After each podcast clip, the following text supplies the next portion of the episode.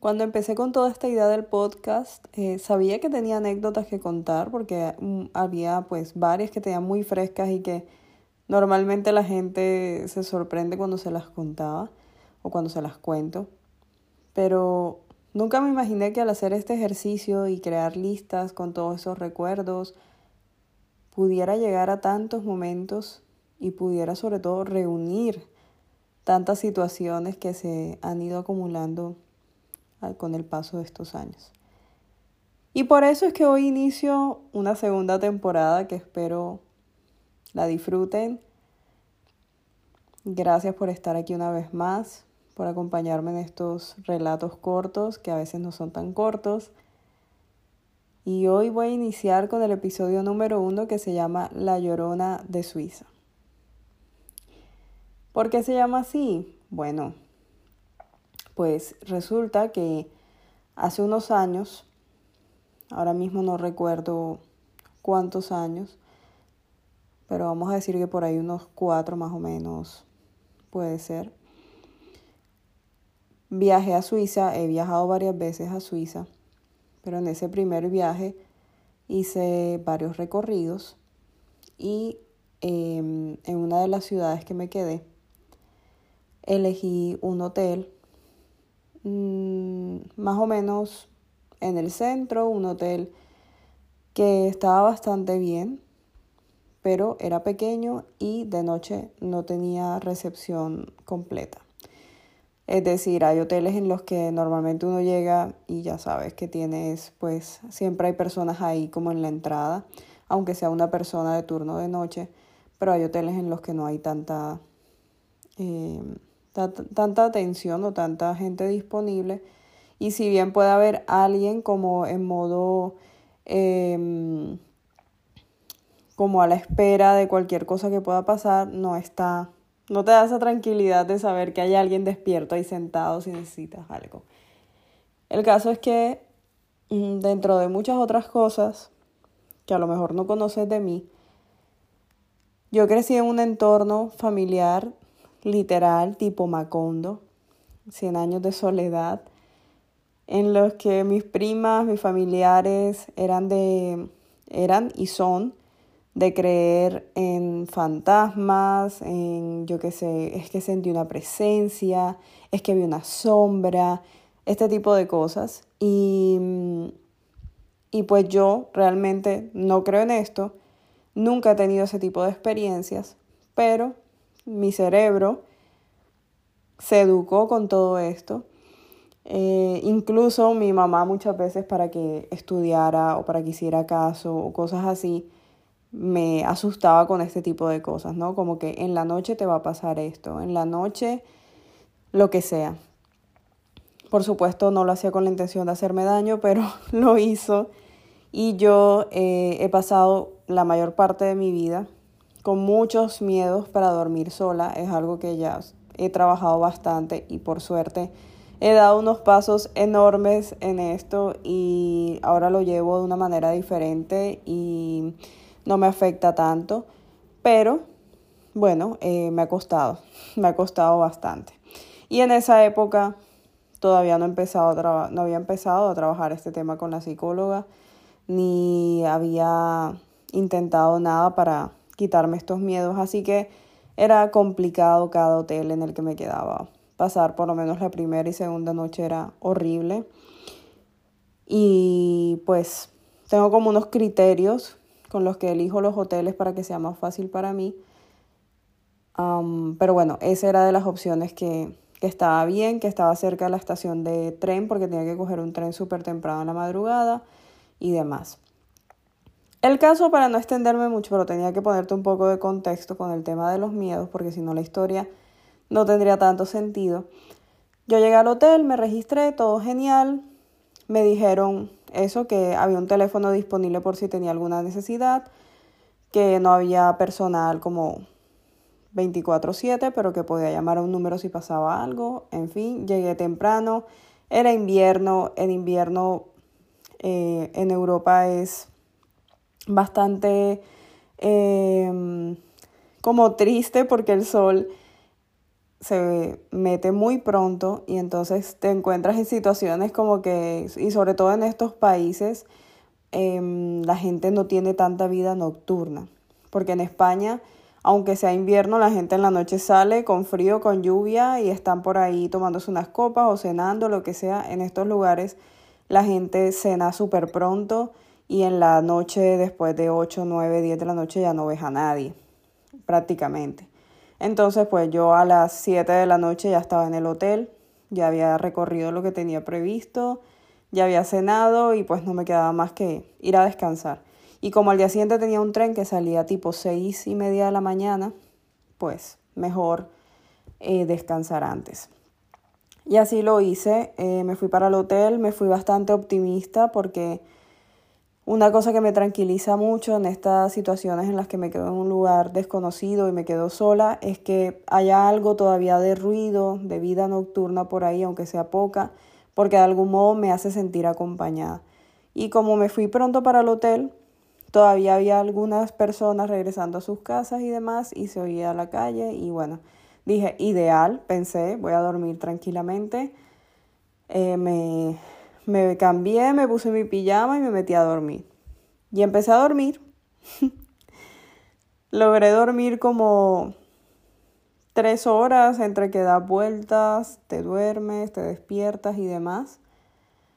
Hasta que por ahí, como una hora después, me despertó el llanto de una mujer. El llanto de una mujer en la puerta de mi habitación pero afuera. Chicos, yo no, yo no les puedo explicar la angustia que yo sentí. O sea, porque era algo como, o sea, era un lamento, una cosa. Em, yo me senté en la cama como tratando de despertarme bien y afinar el oído para ver qué era lo que estaba escuchando. Y seguía llorando no decía nada, no habían otras voces, no había otra persona, solamente se oía llorar esta persona y yo sentía que estaba en mi puerta por fuera. Entonces llamé rápidamente a la recepción, al número, bueno, al número que me habían dado, que era, me imagino que un celular. Me contestó una chica y bueno, en inglés le expliqué que había alguien llorando, qué tal. Yo en mi cabeza, por todas las cosas con las que crecí, pues tristemente no me imaginaba una situación realista, una situación lógica que podría ser, yo qué sé, lo que me planteó la chica de recepción cuando subió, que me dijo que ella se imaginaba que era una señora que había llegado muy pasada de copas, que estaba borracha básicamente y que, y que estaba así. Mm, ¿Eso tiene sentido?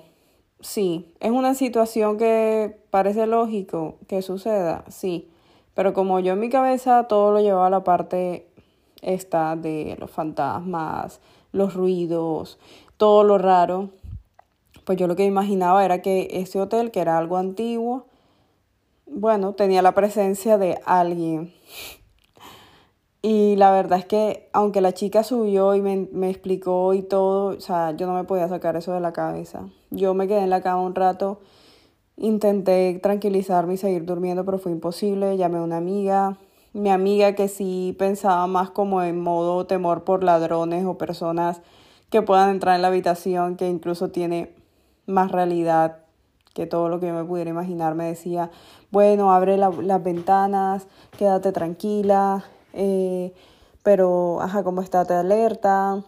Y ella pensaba más en que pudiese entrar alguien. Y nada de esto me servía para tranquilizarme. Luego llamé a mi mamá para que me hiciera compañía, porque ya yo no iba a dormir más. Y claro, tenía que estar en la estación como a las 5 de la mañana y eran las 12 de la noche. Pleno invierno. Yo lo único que pensé fue, yo me tengo que ir aquí. Yo me tengo que ir aquí, yo no me puedo quedar en este hotel. O sea, desesperada, angustiada, me duché con mi mamá en el teléfono.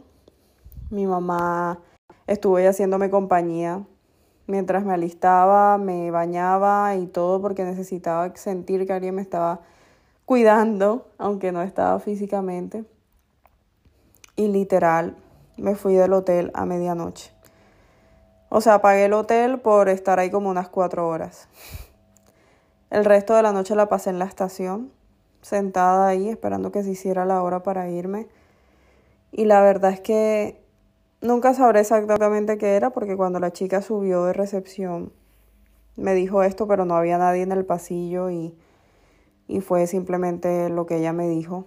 Pero yo no vi nada ni ni supe exactamente si era huésped, si era, o sea, no tenía ni idea ni por qué lloraba ni nada. Pero bueno, nuestra mente nos juega también malas pasadas y la verdad es que ahora lo pienso con, como con mi situación actual y con la forma en que proceso todo esto y siento que no hubiese actuado de la misma manera. Simplemente me hubiese que me quedaría en el hotel aunque me costara dormir, igual, o sea, me quedaría ahí en la habitación tranquila, si saco la luz encendida, si no me siento tranquila, o haría otra cosa, estaría en el computador, vería una, una, película, lo que sea en la televisión, pero no, no al punto tan desesperada de salir en medio de la noche por algo que al final, eh, bueno, podía ser simplemente lo que dijo la, la chica. Pero bueno, así es, así es como a veces funciona nuestro cerebro y, y hacemos cosas y vemos las cosas de forma que, que no comprendemos. Y todo esto, por supuesto, viene de nuestras experiencias tempranas, de lo que nos enseñan, del mundo, el entorno con el que crecemos. Y es bastante difícil desapegarse de estas cosas comprenderlas e interiorizarlas de otra manera. Mm, esta historia sé que no logro transmitirla con todos los sentimientos que tuve en ese momento, con todo el miedo que sentí, pero sí quiero como dejar esa enseñanza que, o ese mensaje, llevarte este mensaje que si eres de este tipo de personas que creen eso o que su familia cree en eso, que al final, bueno, cada quien decide en qué creer, yo considero que nada de eso es real y que no, no pasa. Em, pero que más allá de dejarnos invadir por la angustia siempre o de arrastrar con los años todos estos estos pensamientos o estas creencias o lo que sea que nos paralice, la mejor forma de llevar una vida sana es tratándolas, o sea, identificando qué nos pasa y buscando ayuda para que no condicione nuestra vida, no condicione las cosas que hacemos. Yo con esta alma viajera y con estas ganas siempre de moverme y conocer otros sitios que no me planteaba estar en cada viaje, padeciendo cada noche de hotel, eh, angustiada por el entorno, por la habitación, o sea, decía, yo no, yo no quiero esto en mi vida. O sea, no tiene nada que ver estar en un sitio y sentirme tranquila como me siento ahora, que estar en cada sitio con esos pensamientos, comiéndome la cabeza, qué va a pasar, qué habrá, será que me, o sea, y cosas que contándolas yo sé que son irracionales, pero también sé que todos tenemos nuestros propios miedos. Quien tiene miedo a las alturas, quien tiene miedo a, a yo qué sé, cosas que quien no tiene ese miedo dice, qué tontería. Pero bueno, en cualquier caso, esa fue la llorona de Suiza. Em, sobreviví. y lo bueno de todo es que Ahora lo paso muy, muy, muy bien en los hoteles, muchísimo mejor. En otro, en otro episodio que no esté, no sé, que sea como un, un extra, como estos bonus track de los CDs, les podré contar un poco, si quieren, cómo fue ese proceso, todo lo que descubrí en mi proceso con la psicóloga, de dónde venían esos miedos. Porque son eventos concretos que no recordamos, y que con terapia salen esos recuerdos y ya conectas y entiendes porque asocias una cosa con otra y porque como adulto te sigue afectando. Les mando un abrazo grande y nos vemos en el siguiente.